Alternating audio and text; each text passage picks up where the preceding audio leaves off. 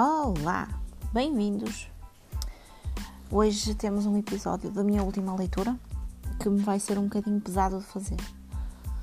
O último livro que eu li, que terminei, foi O Pão de Açúcar de Afonso Reis Cabral e toda a leitura deste hum, romance acabou por hum, acabou por mexer muito comigo. Uh, muitos sentimentos, muita revolução de, de coisas aqui dentro que, que este livro envolveu. Uh, este foi a, foi a minha primeira experiência com este autor e não podia ter deixado de ser melhor, porque é o que um livro faz de melhor connosco, é fazer-nos sentir, fazer-nos vibrar, uh, chocar-nos. E este livro conseguiu tudo, tudo isso. Um, Revolveu-me as entranhas de tão cru que foi, tão real, porque no fundo é disso que se trata. É de uma história real que foi ficcionada pelo autor, mas não deixa de ser uma coisa que aconteceu, aconteceu debaixo dos nossos narizes. Uh, então, Afonso Reis Cabral conta em Pão de Açúcar aquilo que ninguém nos contou. Os jornais abordaram o tema, falaram do início, falaram do fim, uh, mas nunca nos contaram o que esteve no meio. Foi há 15 anos que tudo isto aconteceu. Uh, à data de 22 de fevereiro de 2006, no centro da cidade do Porto, dava-se o culminar de uma série de acontecimentos que levaram à morte de uma pessoa. Uh, eu, eu tudo o que eu vá falar daqui para a frente tenho de vos alertar para a crueza, para. Hum, acaba por ser um aviso de conteúdo, para hum, a violência extrema que eu vou relatar, para hum, a, a, identificação de, de, doenças sexualmente transmissíveis ou não, uh, sida, tuberculose, candidíase. Todo este livro, este livro aborda coisas muito cruas, muito frias. Uh, não é por isso que deixa de ser real e, e importante. No entanto, daqui para a frente vai haver divulgação de, da história. A história é essa que foi divulgada em todos os jornais à data, portanto, não, uh, não considero isto um spoiler, porque quem acompanhou as notícias sabe como é que isto termina com a morte de uma pessoa. Uh, precisamente o que há de novo aqui é o que se passou nos no entretanto, não é? No, entre o, o conhecimento da pessoa e o seu fim. Portanto, hum, não considero isto spoiler, dado que as histórias estão. A história está por todo lado, basta pesquisarem o nome. Uh, mas adiante. Um, à data de, 2000, de, de 22 de fevereiro de 2006, às mãos ou aos pés de 14 putos, Gisberta sucumbia à violência dos atos que lhe foram aplicados. Espancada, violada repetidamente durante vários dias, deixada completamente ao abandono, nua da cintura para baixo, à mercê do tempo que se sentia, hum, que se sentia naquela altura do ano, sendo que a cidade do Porto é uma cidade bastante fria e úmida e estávamos em fevereiro. E à data os boletins meteorológicos não, não diziam nada de muito quente. Uh, acho que foi até referida que havia temperaturas negativas nessa altura. Uh, estamos a falar de uma cave de um edifício abandonado no centro da cidade, uma cava em cimento, em betão, uh, onde apenas existia uma tenda de campismo que ela adotou como sua, que ela adotou como casa. Uh, Gisberta foi por fim, depois de tudo isto, depois de uma semana uh, de, de pancadaria extrema, Gisberta foi atirada ao poço que existia nessa cava. Uh, à data de, 2000, de 22 de fevereiro de 2006, morria aquele que era um transexual sem abrigo, com sida e tuberculose. E foram crianças que perpetraram este, este crime. Mas foi toda uma sociedade que calou este caso, que em 22 de fevereiro de 2006 abriu telejornais e fez capas de revistas o caso chocou o país, mas o povo tem memória curta. E é aqui que eu acho que é tão importante haver assim um livro que de vez em quando venha à baila e seja falado, porque não pode ser esquecido que o que foi feito, o que foi, o que aconteceu ali, uh, aquilo que, que nós tentamos ensinar aos miúdos, a empatia, o respeito pelo próximo, o não nos dizer simplesmente respeito qual é a opção sexual da outra pessoa porque não diz, porque não nos interessa saber com quem é que aquela pessoa dorme ou deixa de estar. Não, simplesmente não nos diz respeito. São escolhas e opções de cada um e uh, eu acho que se nota que isto mexeu muito comigo. uh, eu não vou falar deste caso especificamente, ou seja, dos desenvolvimentos em tribunal que isto teve. Pessoalmente acho que foi uma pouca vergonha, uma indecência, uma falta de uma falta de tudo ao nível dos tribunais, de juízes, de advogados. A pena não foi exemplar. Uh, eu sei que num Estado de Direito que vivemos, toda a gente tem direito a uma defesa.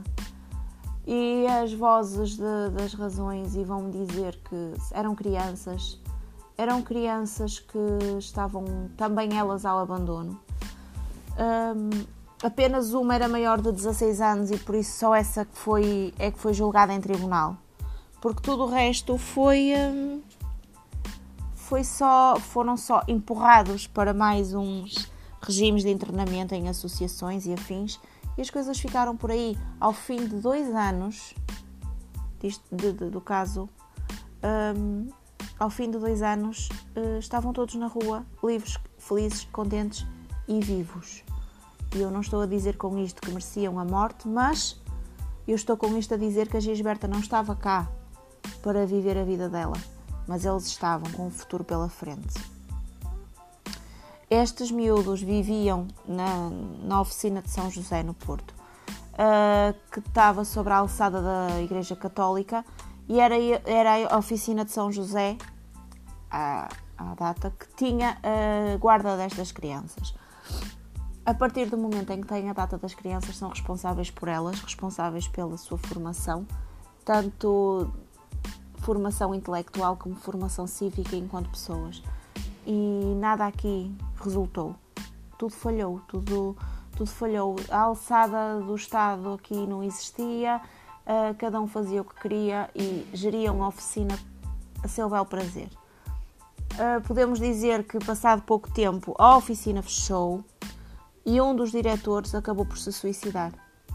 No entanto, a culpa morreu solteira, porque até hoje eu não creio, não creio ao olhar para trás, que tivesse ouvido realmente, que tivesse havido realmente uh, alguma culpabilização. Uh, houve se calhar uma desculpa porque os meninos eram abandonados na oficina e, e não tinham uma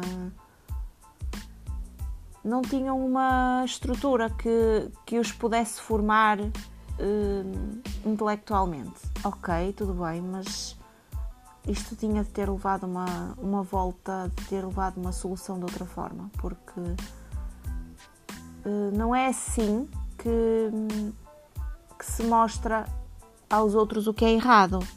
Não é assim que.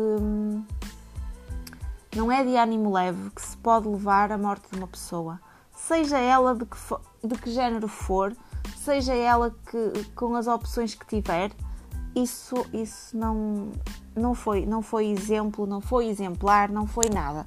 Uh, e, e o, o, se, tiverem, se tiverem algum tempo e fizerem uma pesquisa, o Google dá-vos as respostas todas do que eu estou a falar. Não me vou alongar mais em, em situações do tribunal, porque de facto isto foi uma coisa que eu achei deplorável ao nível, ao nível do Estado mesmo, do, da posição que tomaram.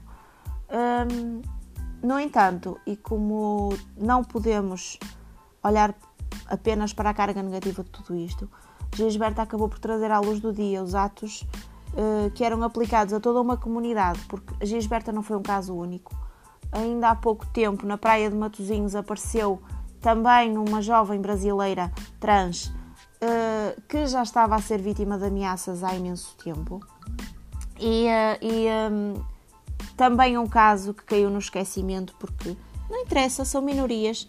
Eu detesto o termo minorias, mas uh, eu não entendo porque é que, porque é que há coisas que. culpas que morrem solteiras.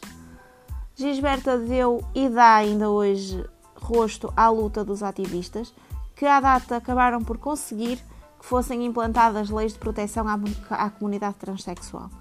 A Lei da Identidade de Género nasceu em 2011 e dita que não é preciso recorrer a um tribunal para conseguir uma alteração do nome e género, apenas um parecer médico.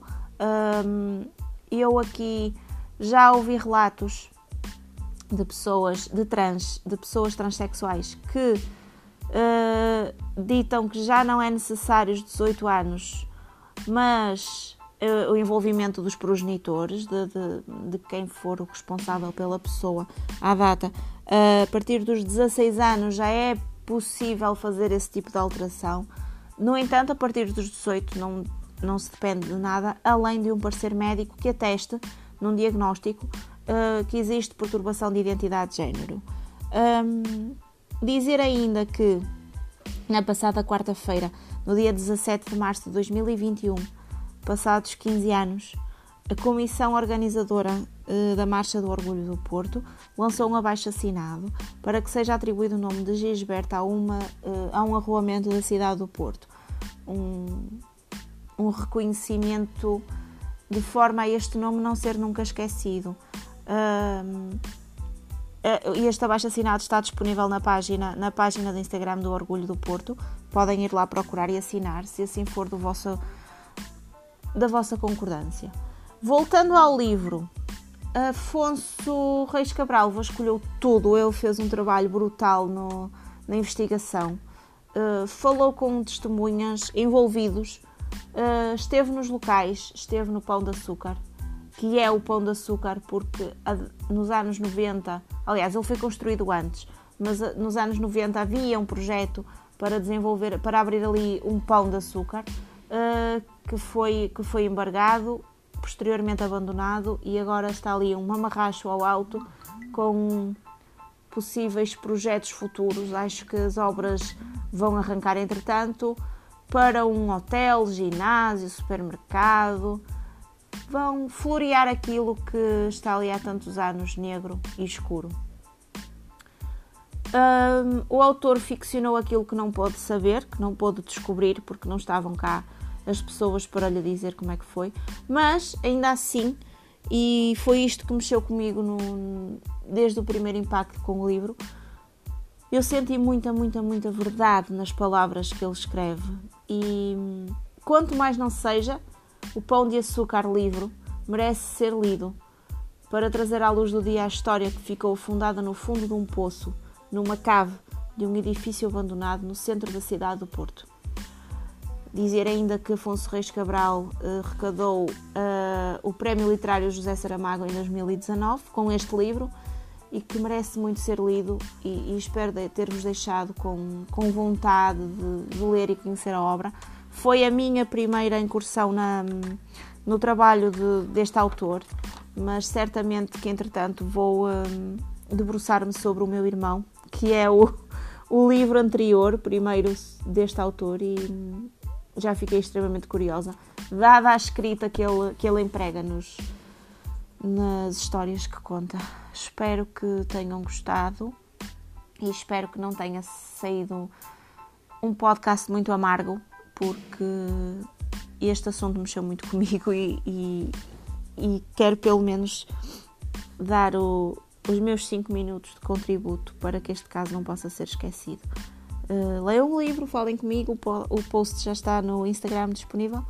Encontramos-nos lá e até ao próximo episódio.